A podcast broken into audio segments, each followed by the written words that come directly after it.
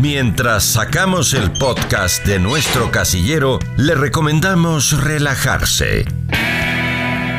Aún tiene unos segundos para ponerse cómodo. Incluso, si lo desea, cierre sus ojos. Vamos a comenzar en 3, 2, 1. Ahora sí, adéntrese a la historia y sea parte de ella.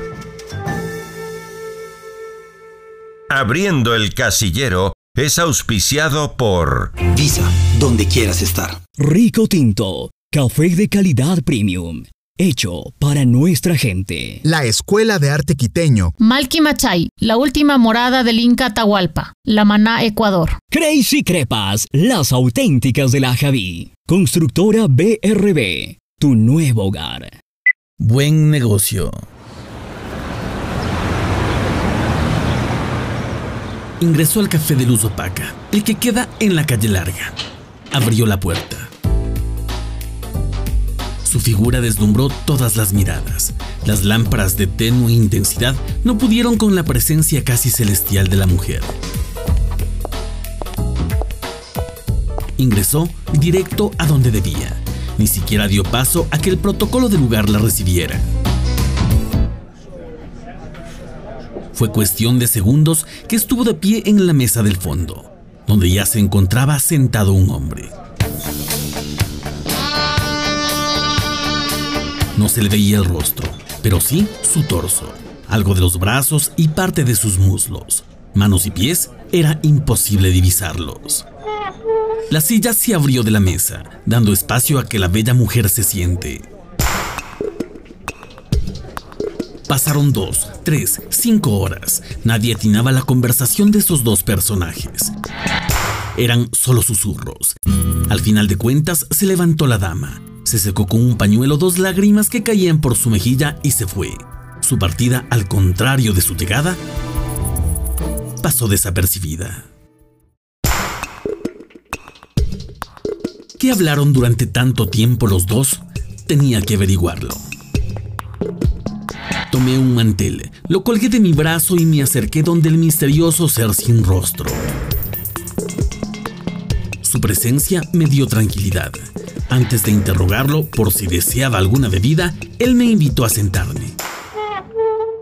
La silla se abrió y cuando lo noté ya estaba conversando.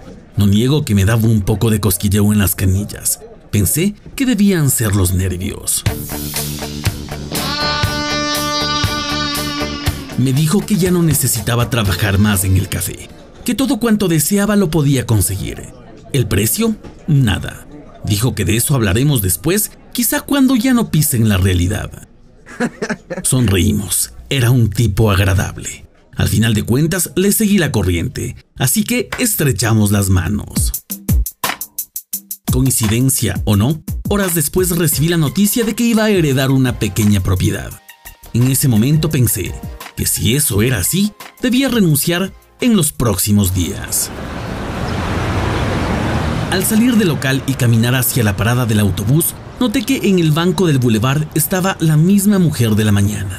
Su silueta no era la misma, ahora estaba apagada. Le dije sutilmente, pero sorprendiéndola. Tú estuviste en la mañana conversando con el caballero del traje negro. Me dio curiosidad verte llorar. ¿Qué pasó? Me respondió que es una larga historia, pero que llegó para cobrarle una deuda. Insistí en decirle que me parece un buen tipo, que si deseaba yo podía hablar con él, pues habíamos hecho amistad en la mañana. Sus ojos me miraron con preocupación. Me interrogó. ¿Te invitó a sentarte? Le dije que sí. ¿Hiciste algún tipo de trato? ¿Firmaste algo? Señalé que algo así. Reí y le dije que solo estrechamos las manos. Con un llanto pausado continuó diciéndome, algún día estarás como yo y tendrás que pagar lo acordado. No te desesperes, él siempre llega. Sus últimas palabras me erizaron la piel.